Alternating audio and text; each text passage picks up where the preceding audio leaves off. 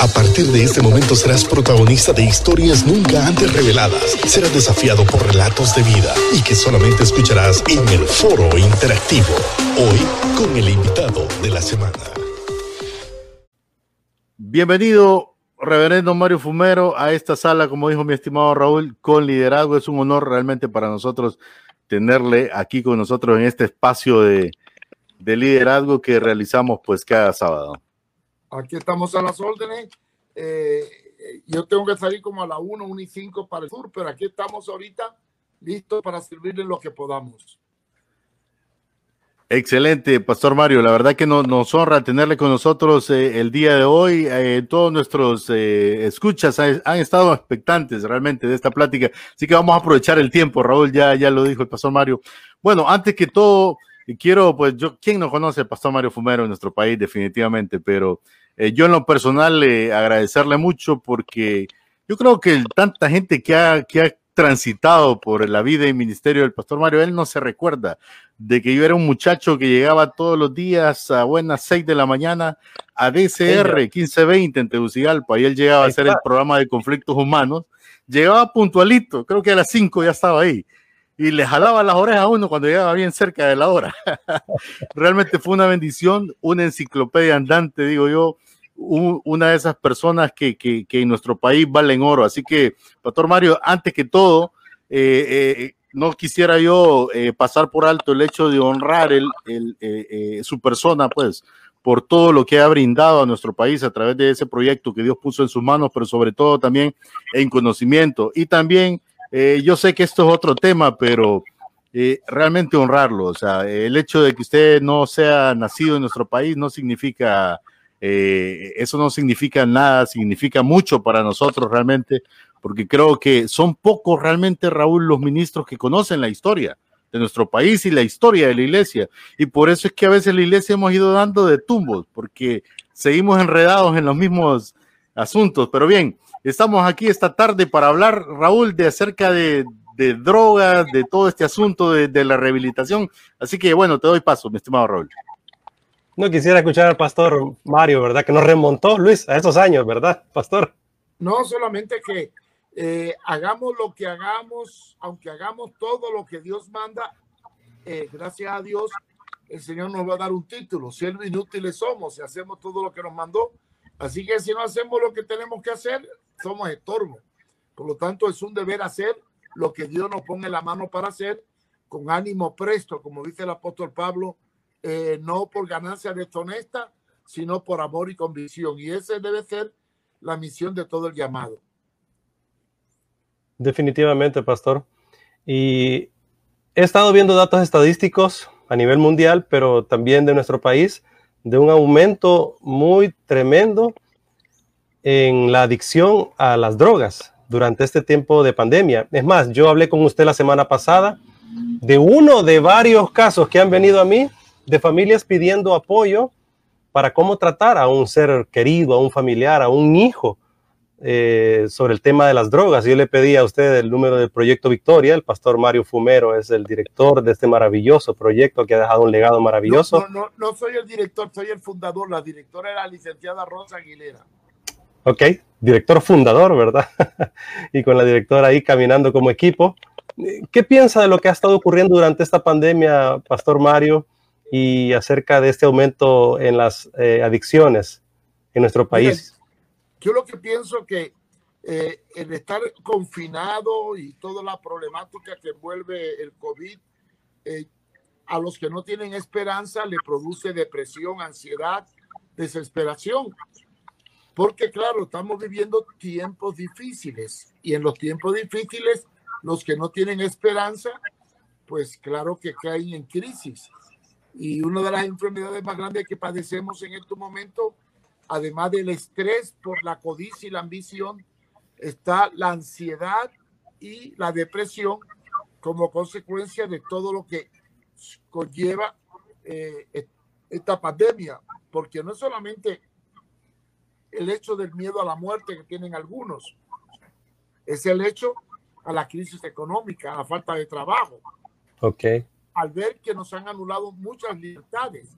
Y todo esto a los que no tienen esperanza lo lleva a la desesperanza. Por lo tanto, no me extraña que el consumo de drogas legales e ilegales se esté incrementando a dimensiones alarmantes, a tal grado que algunos países como México han optado y algunos estados de los Estados Unidos han optado por legalizar la marihuana para fines eh, de, placer, como una alternativa a la crisis que vive la sociedad, porque muchas veces, y eso es cierto, ¿verdad? La marihuana, aunque produce un daño, hay ciertos medicamentos recetados por los médicos que producen mucho más daño. No es con esto que he justificado la marihuana, simplemente estoy diciendo que hay un mal de fondo y los, y los médicos buscan alternativas para el mal de fondo o para el mal mayor. Y entonces introducen el mal menor, que es el consumo de drogas. Un factor que, que yo veo en nuestra sociedad, Pastor Mario, eh, en relación a este tema, es que eh, eh, particularmente cuando hablamos de iglesia, a veces tendemos a esconder, o sea, por la vergüenza, por qué sé yo, la gente se cohíbe, no habla, y esto genera un problema mayor. ¿Qué mensaje le puede dar a todas esas familias que, que, en algún momento determinado están padeciendo, si le podría llamar así, debido a la situación de algún miembro que está en situación de drogas. Mira, no cabe duda, no cabe duda que la sociedad estigmatiza no solamente al que usa droga, estigmatiza al que está tatuado, estigmatiza al que procede de un mundo corrupto, estigmatiza a los que tienen un antecedente eh, delincuencial y los estigmas son los que en realidad traen muchos problemas. Eh, yo creo que en la sociedad deberíamos ver como natural que el pecado trae consecuencias y que por lo tanto nosotros tenemos que condenar el pecado, pero no juzgar y condenar al pecador, sino darle opciones para que busque una solución a esos problemas que los llevan a cometer errores con los cuales son estigmatizados por la sociedad. Sí, interesante.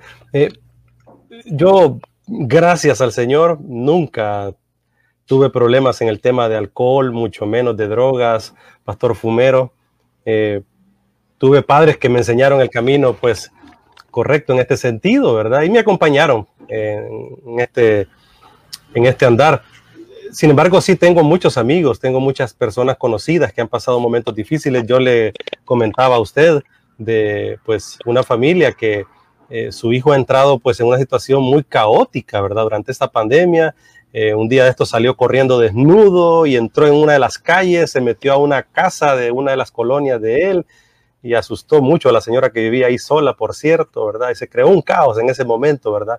Claro, después de una sobredosis. Eh, ¿Cuáles son esos primeros pasos, esas primeras señales eh, de una persona que está cayendo en una adicción, Pastor Fumero, para que lo entendamos, a los que de repente no tenemos el conocimiento en este sentido, Pastor Fumero. Hay un, cambio, hay un cambio radical de comportamiento que se encierra mucho. Se bueno, es que la reacción depende del temperamento y del, y del trasfondo de la persona. Hay unos que usan droga porque están frustrados, otros porque son inducidos, otros porque quieren evadir una realidad, otros porque porque eh, viven una, una situación extrema y encuentran un consuelo, pero toda droga produce cambio de actitud, cambio de carácter, cambio de comportamiento. Esta es la señal. Ahora, claro, la reacción está vinculada al tipo de droga y las drogas se clasifican en dos grupos. Las alucinógenas, que afectan la percepción, y las narcóticas, que afectan el comportamiento. Entre las que afectan la percepción tenemos la marihuana, los hongos, la LSD, el resistol, eh, la floricunda, el peyote. Y entre las drogas que afectan el comportamiento tenemos la coca, el crack, eh, la, eh, la, la, heroína y muchos fármacos que se venden en la farmacia. hay fármacos, por ejemplo, para inducir el sueño hipnótico, hay fármacos antidepresivos, hay fármacos anticonvulsivos, en fin, hay una variedad tremenda de, drogas que producen una variedad tremenda de reacciones y por lo tanto los daños pueden eh, ser diferentes según el tipo de droga que usó. Si el muchacho usa marihuana o alucinógeno, vamos a encontrar que está distraído, se aísla mucho, desarrolla un carácter un poco eh, fuerte, eh, no se puede concentrar bien, empieza a fracasar en los estudios y hay muchas características. El más importante es cambio en su comportamiento. Cuando hay un cambio de comportamiento, algo está pasando. No tiene que usar droga, ojo. Puede ser que tenga un problema sentimental, puede ser que tenga una depresión, pero el cambio de actitud o el cambio de comportamiento indican que hay algo que está que no anda bien. Y hay que investigar porque no necesariamente el cambio de actitud o cambio de carácter indica que consume drogas, simplemente indica que tiene una crisis o que está usando algo que le induce a actuar de esa manera. En, en esta estación que hemos vivido, eh, Pastor Mario Fumero, los padres en general han tenido un desafío, el desafío de que uno de los mayores entretenimientos, si le podríamos llamar, de nuestros niños y jóvenes es estar eh, pegados a un aparato eh, tecnológico y eso también se convierte en una adicción. ¿Será que nosotros tenemos como padres, digo, porque ambos nosotros somos papás de niños que están en este proceso, porque empiezan a temprana edad a estar pegados en aparatos y, el desafío de todos los días, tú sabes, Raúl, de tener que distraerlo y buscar formas de, de sacarlos de ese asunto. Eh, ¿Será que los padres tenemos que tomar importancia de esto en relación a que a muchos especialistas eh, lo consideran también una adicción? Mira, lo que pasa es que el sistema educativo occidental, o sea, el sistema educativo de los países eh, de América Latina, de Estados Unidos y de, Europa, es un sistema muy liberal. Se protege mucho al niño, se le da muchos derechos, mucha libertad. Y los padres descuidan mucho el, el definir desde que es pequeño la regla del juego. Y eso hace que el niño sea muy vulnerable a las influencias externas. Esto no ocurre en las culturas orientales, ni ocurre en la cultura judía, ni la cultura eh, árabe, ni la cultura china, ni la cultura coreana, porque desde que el niño es pequeño, los padres definen las reglas del juego desde que tiene meses de nacido. Ahora bien, cuando los padres no establecen pautas claras en los primeros seis años de vida, es cuando dejan la puerta abierta para que las influencias externas pues afecten el comportamiento de los hijos. Y uno de los errores más grandes de los padres modernos es entretener a sus hijos cuando son pequeños, dándole una tableta, dándole un celular, dándole internet, porque ahí se cumple no la profecía, sino la sabiduría de Albert Einstein, que abrió una generación dominada por la tecnología que forjará a una pila de idiotas. Y esto es lo que estamos viviendo hoy.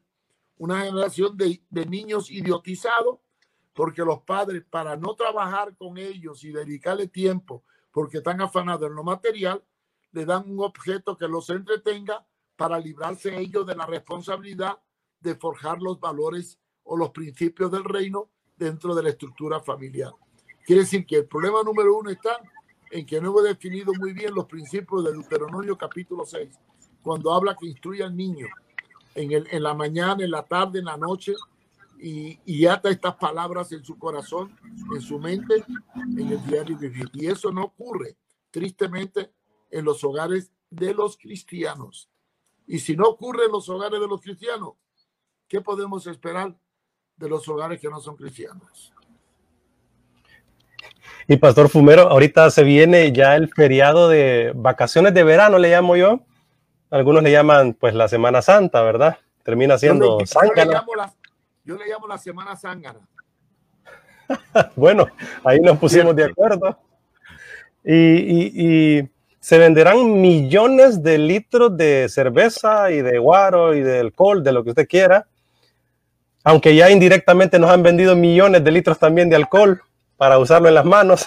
Y mis manos están alcoholizadas prácticamente, ¿verdad? De tanto el que uno utiliza. Pero pastor, eh, fuera de broma, como decimos, le comento que desde hace algunos años en Estados Unidos, cuando viene el Spring Break, ahorita también allá, ¿verdad? Este feriado de verano que se dan algunos días y los universitarios salen a vacacionar, muchos hoteles, muchos hoteles donde los eh, veraneantes universitarios van, tienen que decirle a los eh, hospedantes, bueno, aquí le vamos a dar nuestra habitación, pero esa habitación solo tiene una cama. Sacaron refrigeradora, televisor, sacaron todo, doctor Fumero, porque al consumir drogas y alcohol los muchachos tiran a las piscinas los televisores, hacen desastre. Y esto viene desde hace muchos años. Así que los hoteles han tomado este nuevo formato, y no digamos en esta pandemia que ha ocurrido también lo mismo, de sacar todas las habitaciones y solo dejarles una cama a los muchachos por la locura que, provoca el tema de las drogas eh, y este rollo, ¿verdad? Con el Spring Break. Y bueno, aquí en nuestros países, Latinoamérica también, el consumo de cerveza en este tiempo. Pastor Fumero, ¿cómo, fomentamos una cultura, eh, pues, de, de no consumo alcohólico? ¿Cómo podría decirle? Cómo contrarrestar esta cultura alcohólica que tenemos en América Latina, en Estados Unidos, en el mundo. Hijo mío, como va la corriente de la corrupción, no podemos luchar contra lo que ya está. No solamente es el problema del alcoholismo, la droga. Hemos convertido la, la Semana Santa en una semana carnal. Hemos perdido el concepto de todo lo que es el cristianismo. No solamente en, en el, en, el argot popular, sino eclesiásticamente la iglesia ha perdido todos sus valores a tal grado que hasta los pastores se van de vacaciones. Y hay iglesias que ponen rótulos, semana de vacaciones no hay culto y los llevan a la playa. Eh, esto quiere decir que hemos perdido la esencia y nos hemos quedado nada más que con, que, con, con la sobra, con lo que el mundo da. Mire, estamos en una crisis de valores y de decadencia espiritual tremenda. Y yo sostengo una teoría. No una teoría, pero bueno, yo la voy a poner como teoría para que no se asusten. Yo creo que el cristianismo va a entrar en crisis o ya está en crisis. ¿Por qué razón? Porque la Biblia dice que cuando el Hijo del Hombre venga, hallará fe en la tierra. Fue la pregunta. Y la respuesta la encontramos en Mateo 24, 22. Si aquellos días no fueran acortados, ni aún los escogidos serían salvos. Quiere decir que la decadencia social, moral que va a tener el mundo también va a afectar a la iglesia a tal grado que la Biblia habla de un remanente. Y yo creo que se avecinan tiempos muy duros para los que en realidad quieran ser verdaderamente cristianos, porque habrán cristianos y cristinos. Eh, si tú analizas muy bien el panorama de la iglesia, hay más crecimiento de los gnósticos y de los ateos que de los cristianos. Las iglesias en los países industrializados están menguando. Muchas iglesias en Europa ya se han convertido en monumentos, en lugares vacíos. En América Latina la iglesia se ha convertido en un mercado en Estados Unidos la iglesia se ha convertido en, bueno, queda un remanente muy poco de personas que defiendan la verdad. Si yo analizo la condición espiritual de la sociedad a la luz de la palabra de Dios, según Mateo capítulo 24, versículo 37, lo que está pasando hoy con la Semana Santa, que se ha paganizado, y la Navidad, que también se ha paganizado y mundanalizado. Encontramos lo que dice la palabra cuando dice, como en los días de Noé, así será la venida del Hijo del Hombre, que la gente solo pensaba en comer, beber y darse en casamiento. Yo creo que eh, la, tristemente la iglesia ha perdido sus valores, sus valores, y hemos introducido eh, los valores del, reino de este siglo. Por lo tanto, yo creo que eh, recuperar lo que hemos perdido y volver a un cristianismo primitivo, para mí, para mí, se, va a hacer imposible. Y los que quieran conservar los principios sólidos de la fe, tienen que enfrentarse a tres consecuencias. Uno, la oposición de los cristianos que andan detrás de la ambición. Dos, el peligro de la religión del nuevo orden mundial. Y tres, la persecución por las nuevas leyes que van a legalizar todo lo inmoral como moral y predicar contra lo moral, hecho, contra lo inmoral hecho moral, traerá consecuencias de cárcel y persecución a los que se mantengan firmes en la doctrina cristiana. Incluso, para contarte, ya están haciendo una Biblia al estilo de los gays, donde eliminan pasajes y renuevan actitudes que apoyan los movimientos LGTB a nivel mundial.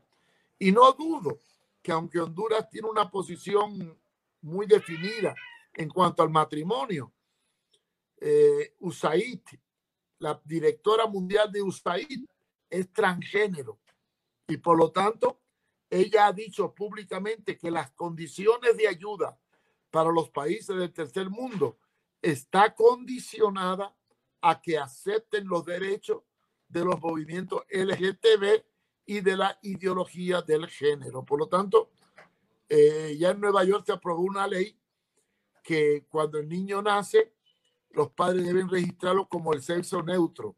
O sea, no permitir que los padres decidan el sexo del niño, aunque haya nacido hombre o mujer.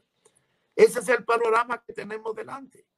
Entonces la pregunta es, ¿podremos nosotros restaurar los valores perdidos en un mundo en decadencia y que proféticamente va hacia, hacia los tiempos de Noé? Esa es la pregunta que os hago. Pastor Mario, sin duda, eh, eh, eh, todo lo que usted ha planteado es algo que hemos venido nosotros desarrollando en algunos programas con mi amigo Raúl. Y sin duda, le voy a contar que por influencia suya, soy seguidor del doctor César Vidal y de hecho estoy en unas clases con el doctor César Vidal de, de un mundo que cambia. Pero todo lo que usted ha dicho tiene que ver mucho con la iglesia. Ahora, en nuestro país nos enfrentamos a una realidad, Pastor Mario. Yo sé que esto es muy amplio, pero, pero, pero no quisiera pasar por alto el hecho de tener la oportunidad de tenerlo aquí. ¿Qué posición debemos tomar la iglesia? Pero cuando digo la iglesia me refiero a nosotros, los creyentes, no a nombres específicos. En un país en esa decadencia moral, como usted la, ha apuntado, que sin duda pues tenemos que reconocerlo, cuando estamos de cara a procesos cruciales en la política en nuestro país. ¿Qué mensaje le merece para todos aquellos que queremos una mejor Honduras y que a veces se ve como lejano este asunto? Mira, al entrar a la Honduras eh, políticamente es un caos. No ahora, el caos viene de tiempo. Se compran los votos, se compra la conciencia. Aquí todo se vende, todo se vende. Y, pero yo puedo analizar cuál debe ser la actitud de la iglesia apoyándome en el libro de los hechos. Eh, hay dos preguntas que yo quiero hacer. Primero, cuando la iglesia de los hechos predicaba, ¿qué tipo de gobierno había y qué tipo de leyes existían? Esa es la primera pregunta. Y la segunda pregunta, entonces, ¿cuál fue la actitud de la iglesia frente a ese imperio romano que era una dictadura del emperador y a esas leyes romanas que apoyaban la pena de muerte, la esclavitud, la injusticia, la discriminación y las castas sociales. Bien, la iglesia no trató de cambiar el sistema, porque no podemos cambiar el sistema si no cambiamos al hombre. Esto es principio teológico fundamental de todas las iglesias. Entonces, ¿qué hizo la iglesia? Transformar al hombre y la influencia del hombre transformó el sistema. Quiere decir que a la iglesia primitiva le tomó 300 años, bueno, 290 años impactar el imperio romano. Y así todo, aunque lo impactó con el edicto de, edicto tolerancia en el 313, después no pudo evitar que las influencias del paganismo romano que se cristianizó sin pasar por una experiencia profunda, volviera a contaminar al cristianismo puro para convertirlo en un cristianismo diluido que se convirtió en catolicismo romano. Entonces, la experiencia nos lleva a que la visión de la iglesia transformar al hombre, porque es imposible transformar el sistema si no transformamos primero al hombre. Por lo tanto, La iglesia apostólica se enfocó en cambiar al hombre y no luchar contra el sistema. Entonces, hoy en día, ¿cómo yo puedo cambiar una sociedad podrida, corrupta como la hondureña? Hay que cambiar al hombre. Ahora, ¿cuál es la raíz de los problemas como democracia o como iglesia que tenemos hoy en día?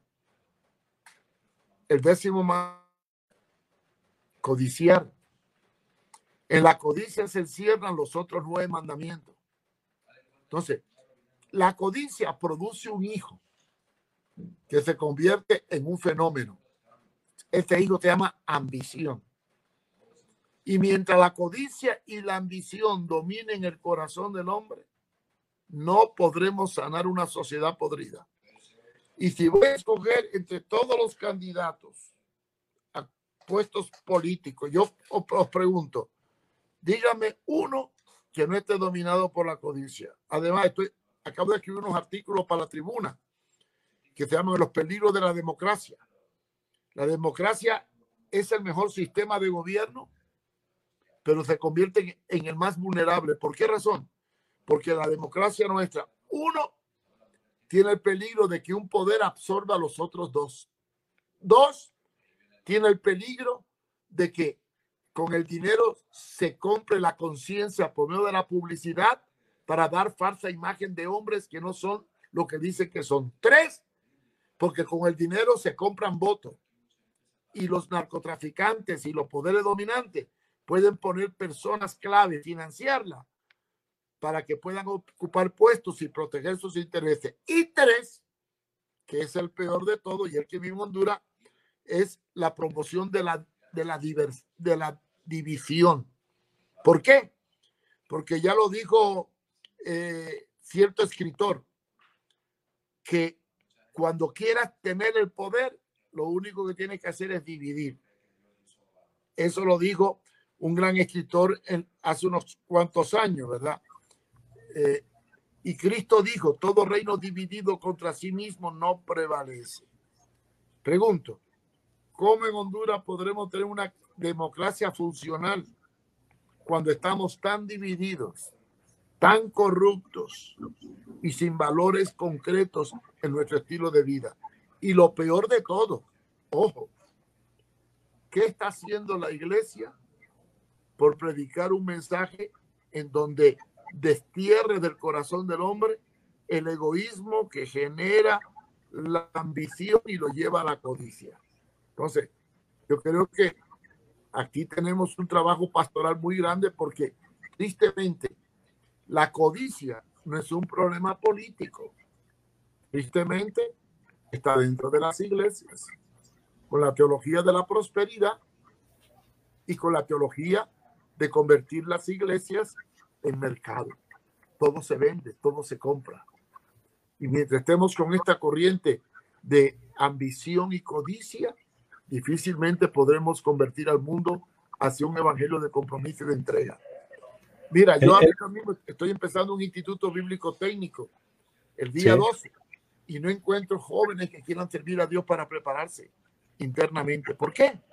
Porque están dominados por las redes sociales, por la ambición, por los estudios, por la prosperidad, por la por todo están dominados.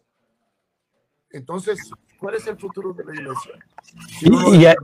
de, todo. Este es el problema número uno. La política que vive Honduras no es nada más que el efecto de la codicia que hay engendrada en el corazón del hombre. Y la iglesia es la única que puede erradicar esa codicia, llevando al hombre a una experiencia con Dios bien profunda. Por eso, por eso eh, hablábamos, Pastor Fomero, ¿cómo conectarnos? O sea, ¿será que hemos estado dando mal el mensaje? ¿Será que no nos hemos dado a entender? El llamado a, del Señor siempre fue a que fuéramos entendidos en los tiempos en que estamos viviendo, como los hijos. Y hemos, fabricado, hemos fabricado un mensaje y una teología al gusto del cliente. Ah, ok. Y queremos engordar las iglesias, aunque para hacerlo tengamos que acudir a herramientas ilícitas, pero atractivas. Por ejemplo, interesante. Un ejemplo, yo pongo en un local, vengan iglesia cristiana, venga para parar de sufrir y ser rico. Se me llena. ¿Quién no quiere ser rico y quién no quiere dejar de sufrir? Dime, ¿quién? Yo mismo quiero ser rico y dejar de sufrir. Pero pongo un rótulo afuera que diga, venga a la iglesia a negarse a sí mismo, a sufrir penalidades como buen soldado de Jesucristo. ¿Quién va a entrar? ¿Y, y, y qué es el Evangelio? El Evangelio no es una persuasión, es una confrontación. Pero lo hemos adaptado. Oh, wow. Sí, sí. adaptado a levanta la mano y el Señor te va a bendecir. Ese es el mensaje. Entonces, como Sí. dice, de tal palo, tal estilla. O sea, dime qué evangelio recibiste y te diré qué clase de cristiano eres. Entonces, hemos jugado con las nuevas generaciones con respecto al- a la verdadera esencia del Evangelio y los hemos entretenido más que entrenado. Y sus convicciones han sido realmente demasiado débiles porque les hemos puesto un panorama muy diferente al que el Señor nos enseñó. Hablando de adicciones a la droga, en la parte positiva ya de una adicción, eh, recuerdo la canción de Carmen, ¿verdad? Adicto to Jesus, decía, adictos a Jesús, ¿verdad? Adictos a su evangelio, al mensaje. Yo creo que no le hemos enseñado a las nuevas generaciones a ser eh, relevantes con respecto al mensaje de Jesús, sino que le hemos enseñado que ir a la iglesia y seguir una religión es lo importante. Decía el teólogo Karl Barth, eh, Pastor Pomero, que todo cristiano debería tener en una mano la Biblia y en, el otro, en la otra mano el periódico del día. O sea, entendidos en lo que está sucediendo en el contexto y preparar a nuestras generaciones. Yo pienso en mi hijo de 8 años, Pastor Romero. Yo le oro al Señor todos los días, Señor, enséñale a mi hijo a ser relevante con su generación, con sus amiguitos, ahí en su entorno. Así como mi papá me lo enseñó a mí, que yo se lo pueda transmitir a mi hijo. ¿Cómo hacer eso, Pastor Fomero? Mira, solamente hay una forma. Eh, el evangelio que predicamos no puede ser persuasivo ni entretenido. Tiene que ser confrontativo y duro. Si alguien me encuentra un texto en la Biblia que apoye el llamamiento persuasivo, entonces yo no voy a, yo, yo me voy a convertir de nuevo. Pero todo el llamamiento de Jesucristo era impositivo e imperativo.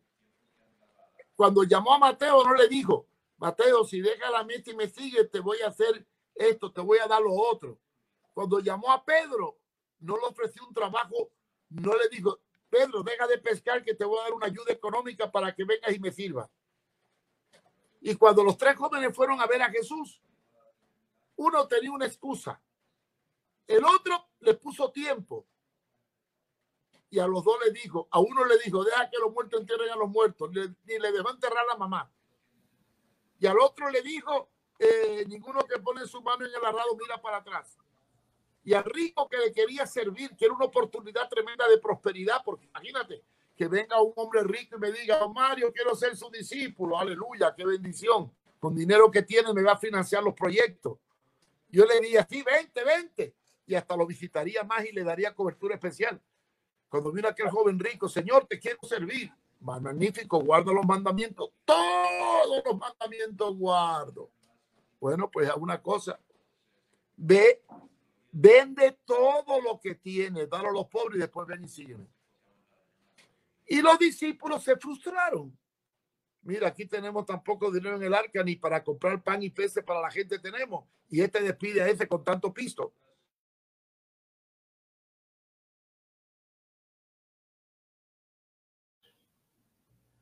Interesante conversación con el pastor Mario Fumero. Pues sí, aquí lo tenemos ya de nuevo. Continúe. No, entonces, entonces quiere decir que, que cuando mandó al, al rico a venderlo todo para seguirle, lo que estaba echando de Jesús es una carga más para mantenerlo a 12, sino a 13, que no tenían nada y lo dejaron todo. Quiere decir que si predicamos un evangelio radical, entonces podremos tener calidad. La calidad depende de lo radical y lo radical depende de la decisión que tomamos. Por lo tanto, no encuentro base para seguir predicando un evangelio persuasivo, atractivo y entretenido. Pero esta es la realidad que vivimos ahora. Interesantísimo. Y, y de saber, Luis, que China tendrá la mayor cantidad de cristianos en el mundo en el año 2025. Se está mencionando. ¿Y cómo lo han hecho? Trabajando sus convicciones, Pastor Mario, Luis. Repíteme, no, así ¿qué país Kenia, no? China. China. ¿Tendrá que? Una de las, de las mayores cantidades de cristianos en el mundo, siendo un país comunista, ¿verdad? Bueno, es que los mejores cristianos están donde hay opresión. ¿Por qué? Porque mira, si para ser cristiano tengo que sufrir consecuencias y soy cristiano, es porque estoy dispuesto a pagar el precio.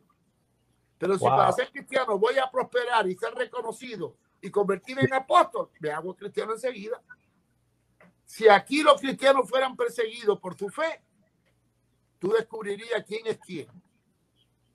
Porque la, dice la palabra que el fuego de las pruebas es la que nos prueba. Si la obra que nosotros hemos hecho o somos es de ojo, paja o hojarasca, se quemará. Pero el que está forjado con fuego perdurará. Y la vida cristiana tiene que pasar por el fuego de las pruebas, porque el evangelio envuelve sufrimiento. Si no, leante las epístolas paulinas. Eh, las credenciales del apóstol bíblico, ¿cuál era? Azotado, perseguido, ultrajado, eh, etcétera, etcétera, etcétera. ¿Cuáles son las señales de los apóstoles modernos? Buen carro, buen dinero, título, reconocimiento, posición, hotel de cinco estrellas, secretaria privada, pedir audiencia. Hay diferencia. Hay muchos conceptos que están errados y, y, voy a tener que ir, que ir porque tengo que salir. Pero mira, cuando querramos entender el concepto correcto de lo que es una iglesia y un pastor, simplemente analicemos qué es un pastor natural es uno que está en medio del rebaño, que huele a oveja, que anda con las ovejas, que defiende a las ovejas y las ovejas a cambio, cuando viene el invierno, le dan la lana. Pero aquí tenemos pastores que le quitan la lana en el invierno para vivir bien ellos y dejan las ovejas al campo abierto que se la coman los lobos. Y si uno deja quiere hablar con el pastor, tiene que pedir la audiencia. Hombre, hay cosas absurdas en el concepto del pastorado. El pastor su vida da por las ovejas. ¿Sí o no? El pastor tiene que estar en medio del rebaño. El pastor tiene que oler oveja. Y el pastor tiene que dar ejemplo. Como dice Pablo, ejemplo os he dado para que como yo he hecho, vosotros también hagáis. Una vez me encontré un hermano que era un poco pobre, pero comiendo en un hotel, en un restaurante rico. Y dijo, hermano, ¿y por qué usted gasta tanto si vive con tanta necesidad? Ah, porque el pastor también lo hace y ejemplo me ha dado. Por eso esta tarde entré, entré a este programa, Pastor Mario, con esa frase que mencioné los creyentes no fuimos llamados a desarrollar el paraíso en la tierra, sino a proclamar la verdad de Cristo. Y usted pues lo ha afirmado a través de toda esta disertación y realmente agradecemos su tiempo, sabemos que tiene otras ocupaciones, pero no quiero pasar por alto. Pastor Mario, usted a lo largo del tiempo en nuestro país, eh, a través de ese ministerio que ha desarrollado, ese llamado de Dios, ha rescatado a muchas personas de, de, de, esos lugares, de la droga, del alcohol, incluso muchos pastores, muchos incluso pastores reconocidos hoy día. Raúl, ¿por qué no decirlo? Creo que en algún momento hasta el pastor René Peñalba fue parte de ese proceso de mentoría del pastor Fumero, entre otros, que hoy son líderes destacados y muchos otros que quizás no son líderes, muchos otros que quizás no son cristianos, pero que, como bien lo dijo el pastor Mario al inicio de esta entrevista, él fue llamado a hacer una misión, y la ha desarrollado. Pero hoy día no es la excepción. El proyecto Victoria sigue haciendo esa gran labor. Pastor Mario, ¿cómo nuestro auditorio, nuestra gente, nosotros mismos nos podemos sumar al proyecto Victoria? ¿Cuál es el mecanismo? ¿Cuál es la ruta hacia poder apoyar este, este proyecto que sin duda está cambiando vidas y familias en nuestro país? Mire, que llamen a las oficinas, anoten el número 2230-3601, 2230-3601 y también le doy una página web donde todos los días publico un artículo contra la apostasía. Todos los días. No son míos. Algunos son de otras personas. Se llama www.contralapostasía.com. Todo junto. www.contralapostasía.com. O pone en Google contra la apostasía y ahí le va a aparecer todo.